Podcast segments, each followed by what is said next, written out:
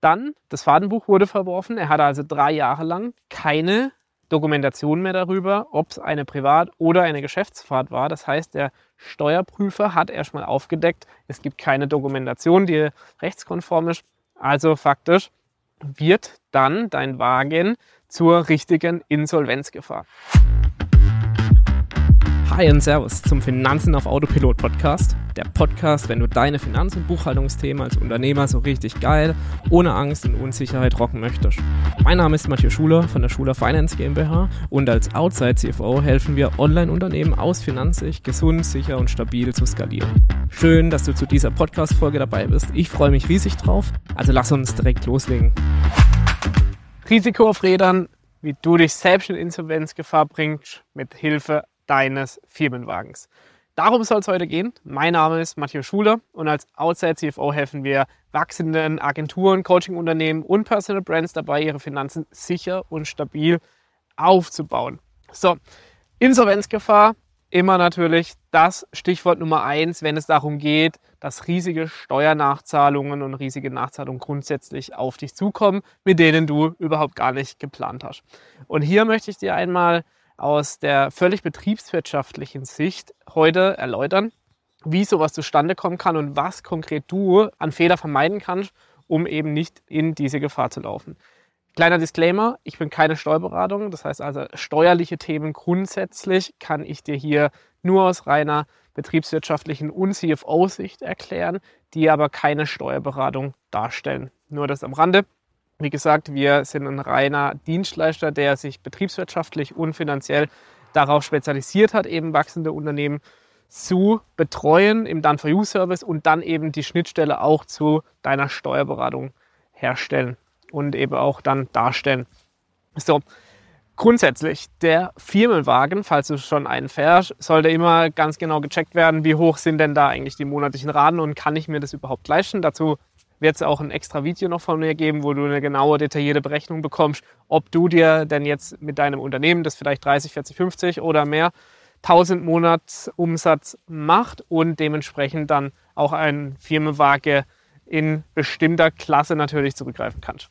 Hier in dem Fall möchten wir jetzt aber einmal sprechen, was dir denn passieren kann, wenn du deinen Firmenwagen nicht richtig abrechnest, beziehungsweise die Abrechnung nicht richtig machst. Ein Unternehmer 5 Millionen Jahresumsatz. Also da braucht man nicht darüber sprechen, ob er sich diesen Firmenwagen leisten kann. Aber hat sich damals vor 2019 für die Fahrtenbuchmethode entschieden. Und in dieser Fahrtenbuchmethode bist du natürlich konkret verpflichtet, deine Privatfahrten und deine Geschäftsfahrten jeweils zu trennen, aber natürlich jederzeit zu dokumentieren. Das gibt es ja heute auf elektronischem Weg ne, mit automatischer Erfassung. Jede Fahrt wird aufgezeichnet und du musst dann einfach nur noch sagen, war die privat oder war die geschäftlich. Alles gut, Schnittstelle sind geschaffen. Auch ein Finanzbeamter vom Finanzamt kann natürlich diese, diese Dinge auslesen und weiß dann Bescheid, wie viel der private und wie viel der geschäftliche Nutzungsanteil war und was die Lohnstelle bzw. dein Steuerberater dann auch abgerechnet hat in diesem Fall. Nun kam der Finanzbeamte zu einer Betriebsprüfung, hat die letzten drei Jahre geprüft, also das heißt 18, nee, 19, 20 und 21 und hat dabei festgestellt, dass dieses Fahrtenbuch, das elektronische Fahrtenbuch, jeweils um zwei oder drei Wochen zeitverzögert eingetragen wurde und nicht sofort nach dieser Fahrt. Nun hat der Finanzbeamte gesagt, okay, das ist nicht zeitgerecht, also wir müssen sofort dokumentieren nicht einen Tag später, auch nicht eine Woche oder drei Wochen später, sondern sofort nach Fahrtantritt. Und dadurch, dass es so viele Lücken in diesem Fahrtenbuch gab und immer wieder diese Zeitstempel viel, viel später aktiviert waren im Programm, hat er für drei Jahre das komplette Fahrtenbuch verworfen, hat diesen Pkw dann der 1% Besteuerung unterworfen. Also 1% Besteuerung bedeutet, du musst 1% des Bruttolistenpreises, also inklusive Umsatzsteuer, des Wagenwerts, wenn du ihn neu kaufen würdest, dann einmal bezahlen und so hatte er natürlich eine wesentlich höhere Nachzahlung als grundsätzlich. Dann, das Fahrtenbuch wurde verworfen. Er hatte also drei Jahre lang keine Dokumentation mehr darüber, ob es eine Privat- oder eine Geschäftsfahrt war. Das heißt, der Steuerprüfer hat erstmal aufgedeckt, es gibt keine Dokumentation, die rechtskonform ist. Also faktisch wird dann dein Wagen zur richtigen Insolvenzgefahr. Warum das das so ist, habe ich gerade mit der 1%-Methode erwähnt. Du hattest vielleicht einen viel, viel höheren geschäftlichen Nutzungsanteil darin. Das heißt also, du hast weniger Privatfahrten versteuert laut, laut dem Fahrtenbuch. Dementsprechend hast du natürlich da auch weniger Steuern bezahlen müssen. Gleichzeitig hat jetzt diese 1%-Methode, diese Pauschalierung einmal aufgeworfen, dass dieser komplette Listenpreis, das heißt also, wenn du jetzt, keine Ahnung, ein Auto für 250.000 Euro fährst, dann hast du wirklich einen Listenpreis äh, von 250.000 plus Umsatzsteuer und davon 1%, das monatlich angesetzt wird. Und das rückwirkend auf drei Jahre und das rückwirkend hat letztendlich dazu gefordert, dass hier auf einen Schlag 80.000 Euro Nachzahlung fällig sind, die das Finanzamt auf einen Bescheid dir schickt und sagt, so, lieber Unternehmer, für, drei, für die letzten drei Jahre musst du hier eine Nachzahlung von 80.000 Euro leisten. Und das Ganze, natürlich, weil es das Finanzamt ist, geht nicht in Raten, sondern das wollen wir zum Zeitpunkt X in vier Wochen. Und bis dahin musst du natürlich schauen, woher kommt dieses Geld. Und aus dem Grund möchte ich heute dieses Learning daraus mitgeben, das auch dieser Unternehmer zu dieser Zeit hatte oder heute zu dieser Zeit hat, nämlich Fahrtenbuch ist schön, aber du musst darauf achten, dass du deinen Betriebs-Pkw, deinen Firmenwagen richtig abrechnest. Also schau da unbedingt, sprech mit deiner Steuerberatung und mit deiner Lohnabrechnungsstelle auch unbedingt. Hast du alle Vorgaben erfüllt? Ist alles zeitkonform? Wenn falls du ein Fahrtenbuch führst, fülle ich mein Fahrtenbuch regelmäßig aus. Ist mir das zu viel Arbeit, dann lasse ich es ganz, dann zahle ich lieber ein paar Euro mehr über die 1% Besteuerungsmethode.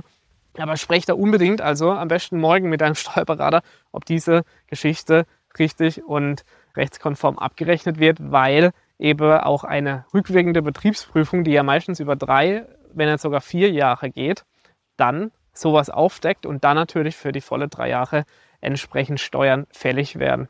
Aus dem Grund wirklich, schau darauf, sprech mit deiner Steuerberatung nochmal, falls du einen Firmenwagen schon hast, dass hier eben keine rückwirkende Zahlungspflicht mehr entsteht in irgendeiner Art und Weise. Falls du auch aus meiner Sicht macht es Sinn, grundsätzlich immer auf die 1%-Methode zu gehen.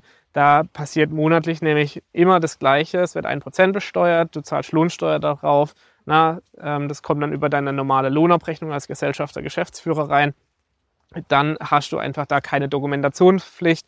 Du musst einfach nur jeden Monat das Ganze auf deine Lohnabrechnung packen und das tut in der Regel dein Lohn Büro oder deine Steuerberatung für dich, so, dass du einfach da überhaupt nichts darüber nachdenken musst, nichts dokumentieren musst extra, um eben dann hier einmal komplett safe zu sein, keine riesige Nachzahlung zu erwarten, sondern dieses Thema Firmenwagen nicht als Insolvenzgefahr ähm, zu sehen, sondern eben als reines Vehikel für dich als Unternehmer, ohne dass du dir Gedanken machen musst, wenn mal eine Betriebsprüfung in dein Geschäft kommt.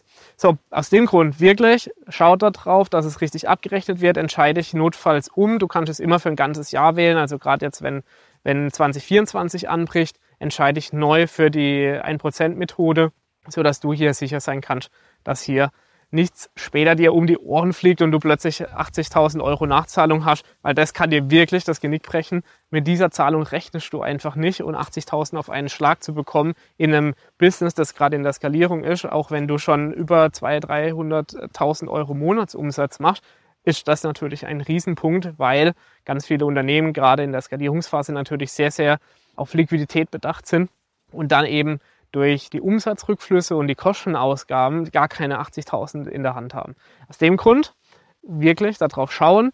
Na, aus dem Grund lohnt es sich auch, einen Fixkostenpuffer aufzubauen, der notfalls für sowas natürlich dienen kann, weil je mehr Rücklagen du hast, desto sicherer läuft letztendlich auch dein Unternehmen und bringt dich nicht in eine Insolvenzgefahr durch eine Betriebsprüfung.